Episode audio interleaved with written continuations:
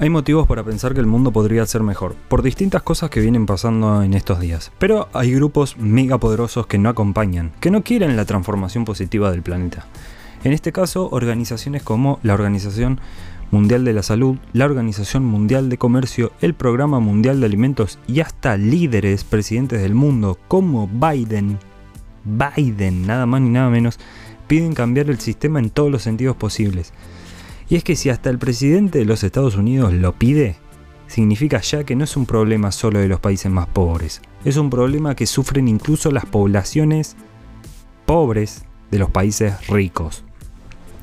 Hay dos organismos que yo siempre digo son los mejores del mundo. Uno es el Programa Mundial de Alimentos de la ONU y otro es la Organización Mundial de la Salud, de la ONU también. Sin estos dos organismos habría países enteros repito, países enteros sin acceso a comida y medicamentos, u otros recursos relacionados con la salud, necesarios para enfrentar ciertas enfermedades. Ejemplos hay de sobra. Eh, de no ser por el Programa Mundial de, ah, Alimentos, habría países enteros sufriendo mayores problemas de hambre de los que ya sufren. O ni hablar de los enormes esfuerzos desde hace tiempo de la Organización Mundial de la Salud ayudando en el Congo contra los sucesivos brotes del ébola. Hay miles de ejemplos realmente. Me parece mal que estos organismos sean criticados porque son los únicos que hacen algo, junto con otros organismos no gubernamentales, el esfuerzo en conjunto de los gobiernos. Em, la importancia de estos organismos va más allá de donar, ayudar, ver dónde están los mayores problemas e ir directo hacia allá. Manejando y destinando los recursos hacia los principales puntos donde más sufrimiento hay. Pero también tienen una gran importancia discursiva. Sí, lo que dicen es importante. Alertan sobre peligros mundiales que quizá los demás organismos no están atentos. Proponen soluciones. Em, un gran ejemplo es el, tema de las patentes, ¿no? El tema de las vacunas que venimos viviendo ahora. El primer organismo que viene pidiendo la liberación de patentes es la Organización Mundial de la Salud. Fue el organismo que impulsó también el COVAX, ese excelente programa que se aseguró de distribuir vacunas contra el COVID en países pobres donde quizás nunca hubiese llegado ni una sola dosis. Ahora, qué raro que las críticas siempre sean, siempre se apuntan a los organismos internacionales, a los países, que sí tienen, los gobiernos, ¿no? Tienen una gran responsabilidad. Pero si realmente hay una crítica para hacer, es al sector privado. Las grandes empresas transnacionales que no acompañan estos proyectos. Porque son estos grandes oligopolios y, monopolios farmacéuticas las que se oponen a la liberación de patentes, a la distribución masiva y equitativa de vacunas. Los grandes poderes globales, la oligarquía financiera internacional, odian estos organismos que ayudan a la paz, que ayudan a evitar el hambre, que ayudan a evitar las muertes en los países más pobres. Pero vamos a ser sinceros, sí, porque la ayuda de estos organismos que funcionan, por supuesto a partir de la donación en masa de grandes cantidades de dinero, en su mayoría de varios países ricos, no es suficiente lo que hacen, porque una cosa es ayudar a alguien a salir de un edificio en llamas y otra cosa es apagar el fuego. Pareciera que las grandes empresas no quieren apagar el fuego, o la gran, la gran oligarquía financiera internacional las personas más ricas del planeta, por lo menos un gran número, no quieren apagar el fuego porque necesitan ese fuego y en muchos casos ni se dan cuenta que hay fuego quizá, porque viven en las nubes. Ejemplos muy sencillos es ver eh, las grandes empresas del planeta. Voy a dar cuatro ejemplos de cuatro ámbitos distintos. Pfizer, medicamentos, Shell, petróleo, nafta, gasolina, McDonald's, comida y Facebook, redes sociales. Cuatro grandes empresas transnacionales también conocidas como multinacionales, que lo único que persiguen es el dinero, quieren ganancias enormes. No les interesa las consecuencias ambientales de sus actividades en medio de una crisis climática, como en el caso de Shell. No les interesa la cantidad de comida y agua que están desperdiciando, mientras gran parte de la población sufre hambre y sed, como en el caso de McDonald's. No les interesa que se muera más gente porque un país no puede comprar una patente millonaria y producir una vacuna, teniendo que comprarla sí o sí a una empresa privada en medio de una pandemia, como el caso de Pfizer. No comprarle la patente, ¿no? Sino tienen que verse forzado a hacer un contrato con una empresa privada que quiere enormes ganancias. Y no les interesa ni la libertad de expresión ni la privacidad, como en el caso de Facebook. Nuestra vida entera depende de grandes empresas transnacionales manejadas por personas ultra ricas, ultra millonarias, que no quieren cambios. Los países más pobres sufren las consecuencias de este, de esta, yo diría, se podría decir que es un sistema desigual, pero son grandes grupos muy poderosos que manejan el sistema y lo vuelven así desigual. Pero la verdad es que el problema es que casi que ni existe el sistema, es todo muy anárquico. No hay regulaciones, no hay controles. Entonces por eso esos grupos más poderosos hacen lo que quieren. Y definen la gobernanza global. De todo. Y acá estamos, en medio de una crisis climática, una crisis económica internacional, mayor desigualdad, mayor pobreza. Entonces sí, no alcanza la Organización Mundial de la Salud, no alcanza el Programa Mundial de Alimentos, no alcanza la ONU. Si hay un mundo donde hay grupos megapoderosos, egoístas, que necesitan constantemente sacar ganancias, y esa es su única motivación, por más que el mundo se caiga a pedazos. Pero hay un giro inesperado, hay un cambio total. El ambiente poco a poco empieza a ser parte de discursos de los países más ricos y poderosos, los que más emisiones de dióxido de carbono emiten, los que más basura producen. Y el tema de la liberación de las patentes finalmente llega no solo a varios líderes del mundo como Biden, nada más ni nada menos que el presidente de Estados Unidos, país históricamente eh, neoliberal, hipercapitalista, que buscó imponer ese capitalismo salvaje a todo el mundo, pero ese es un discurso que llega incluso a la Organización Mundial del Comercio. ¿Quién es el director de la Organización Mundial de la Salud? Tedros Adhanom Ghebreyesus. Perdón si lo digo mal. Un africano, un etíope. Y de la Organización Mundial del Comercio, Ngozi Okonjo Iweala, perdón si lo digo mal de nuevo, también africana, nigeriana. Y esto es increíble, porque es justamente el cambio que estamos viviendo.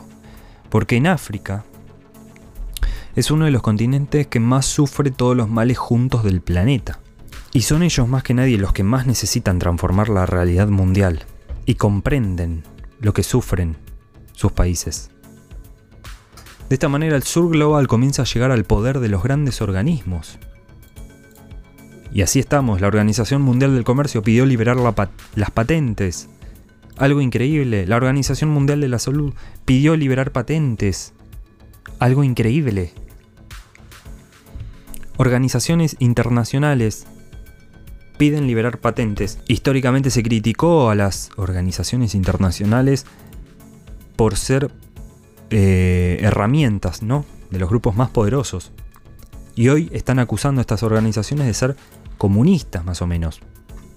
Escuché varias veces decirles comunistas, a Tedros por ejemplo. E incluso el presidente de Estados Unidos, ahora sí, un estadounidense, pidió liberar patentes. Y aunque estamos lejos realmente de solucionar los peores males del planeta, estamos pasando por un buen momento y no podemos dejar de celebrar estos mínimos momentos, estas noticias positivas, que para mí hay que informarlos también para generar algo de esperanza. No todo es malo. Y estamos pasando por un momento de transformación, por lo menos en lo discursivo, en lo ideológico nos estamos dando cuenta de muchas cosas que hace años ni nos hubiéramos imaginado. Y la pandemia ayudó a darnos este golpe de realidad, de claridad, de lo que vive el mundo. En casos como el de Colombia, que mientras grabo este podcast siguen las protestas, la situación fue explosiva. Fue realmente un estallido social contra todos los peores males que puede vivir un país también. Y donde hay una población que todavía puede defenderse. Porque en otros casos hay un pueblo con hambre, sin defensa, sin posibilidad de levantarse y rebelarse. Es un mundo donde hay países, hay gobiernos, pero quienes tienen el poder de definirlo todo no son los gobiernos ni los países. Son grupos financieros, son grupos privados, empresas privadas, que tienen un poder enorme, casi invisible. Un poder económico y a veces también político, porque a veces ganan elecciones también. Pero siempre tienen el poder. A veces llegan a las elecciones, pero siempre tienen el, poder.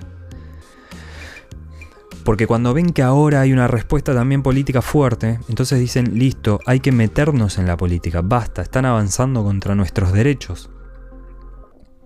Y así llegan los fascistas en Madrid, más nazis que nunca. Llegan estos grupos liberales de extrema derecha, algunos financiados por el narcotráfico. Llegan los Bolsonaro, llegan los Trump en Estados Unidos, financiados por grupos realmente poderosos que no pueden soportar que la política transforme la realidad y les quita algunos de sus privilegios. En el caso de Trump, tuvo un discurso mega radical, un discurso disruptivo que confunde, hace que la gente se enfrente, no termina de quedar claro nada, son mentiras, es caos, son palabras en el aire sin sentido, con ayuda de la posverdad, o o mezclando todo y generando un debate caótico que no llega a nada. Claro, todo este caos tiene un objetivo que es tomar medidas malísimas, horribles, en contra de la sociedad, que benefician a ciertos grupos muy pequeños pero muy poderosos, mientras el resto confunde, ellos confunden a la sociedad, la manipulan, hacen que discutan estupideces sin sentido y desvían el eje del debate permanentemente. Si el debate debería ser cómo hacer que el Estado ayude más a la gente, cómo hacer que haya más igualdad en el planeta, cómo hacer que los ricos aporten algo de sus mega fortunas para ayudar a los que no tienen ni siquiera para comer, ahí aparecen ellos, vienen y te dicen que hay que matar a todos los criminales, que los inmigrantes son el problema, que la gente debería poder usar más armas, que basta de terrorismo y todas esas consignas que de nuevo desvían el eje del debate completamente. Y empiezan a acusarte de populismo, que ni siquiera es una ideología, es una estrategia discursiva. Empiezan a acusarte de extrema izquierda, de comunismo, de distintas cosas, de castrochavismo, mientras hacen negocios con distintos grupos y crece la, la desigualdad. Al mismo tiempo, por supuesto, tienen el control de varios medios hegemónicos de comunicación que ayudan bastante. Tienen herramientas enormes y muy poderosas, nada más ni nada menos que el poder judicial en muchos casos ya sea mediante sobornos o mediante la presión de grandes medios. De manera mafiosa los amenazan. Este poder judicial que ayuda en este lawfare, en esta guerra jurídica que impulsan. Porque son jueces sobornados, son jueces corruptos, que pueden hacer lo que quieran sin consecuencias. ¿O Sergio Moro tuvo consecuencias? No. Por supuesto, el poder mediático es otra gran herramienta, periodistas que ayudan a difundir un discurso misógino, racista, xenófobo. Y lo que muchos como nosotros pedimos no es destruir el sistema completamente. Lo que odiamos es el capitalismo salvaje, sin regulaciones. Lo que queremos es un capitalismo humano, un mundo mejor, gobiernos normales haciendo lo que deberían hacer, porque vivimos en un mundo realmente distorsionado, dado vuelta, donde los principales problemas no son los más importantes. Los temas más importantes siempre son aquellos que representan una posible amenaza a los privilegios de los grupos más poderosos. Grupos que tienen riquezas enormes. Enormes. Y fue así como Trump llegó a la presidencia. Y por un lado eliminó programas sociales de asistencia sanitaria y al mismo tiempo no ayudó ni donó a la Organización Mundial de la Salud en medio de una pandemia. Todo porque al parecer era parte de una conspiración del comunismo chino. Como siempre, aman las teorías conspirativas, aman las redes sociales, porque de nuevo confunden y desvían el eje del debate, distraen. Y vuelve a la gente idiota, y conflictiva de manera innecesaria. No se ve el problema. Se ve el problema en todas partes menos donde está el problema. Y llega un punto donde el enemigo es tu hermano y no aquel que los está estafando. A esta gente ni le interesa ni quieren ayudar a los más pobres de su país y ni siquiera a los más pobres del mundo. Pero llegó la pandemia. Llegó la pandemia en el momento justo. Y creo yo que estamos hartos. Hay que empezar a hacer. Hay que empezar a seguir la lucha. Es una lucha donde luchamos para hacer que los temas más importantes, los de verdad, sean parte de la discusión. Para que lleguen a más mentes y cerebros. Porque hoy cualquiera pone un canal, un noticiero, y están hablando de cualquier estupidez. De que los pobres son criminales. Algunos incluso siguen poniendo en duda la pandemia, la niegan, la ignoran. Algunos critican cualquier mínimo intento de ayudar a la población, que va a generar inflación, que va a generar pobreza, cualquier mínimo intento de reformar el sistema judicial, cualquier mínimo intento de aumentar un impuesto a los más ricos, o crear uno, porque casi que ni existen. El debate debería centrarse en ayudar a los más vulnerables, a los que no tienen comida. Aumentar el presupuesto destinado a la salud, a mejorar hospitales, mejorar la educación, distribuir computadoras a los chicos que no pueden tener educación en medio de una pandemia. El debate debería ser aumentar la igualdad, disminuir la pobreza, ni hablar el ambiente. El ambiente es el tema más ignorado por los medios hegemónicos poderosos de comunicación. Debería hablarse todo el tiempo de la importancia de disminuir el consumo de carne, de dejar de destruir bosques, montañas para extraer recursos naturales, dejar de contaminar lagos, ríos y mares. Y de la responsabilidad, por supuesto, que tienen grandes empresas, grandes empresarios en todo esto. Pero de nuevo llega un punto que no se puede tapar la realidad, porque la crisis climática está, porque la crisis económica está, y porque llegó una crisis sanitaria. La gente sabe cuáles son los problemas de verdad.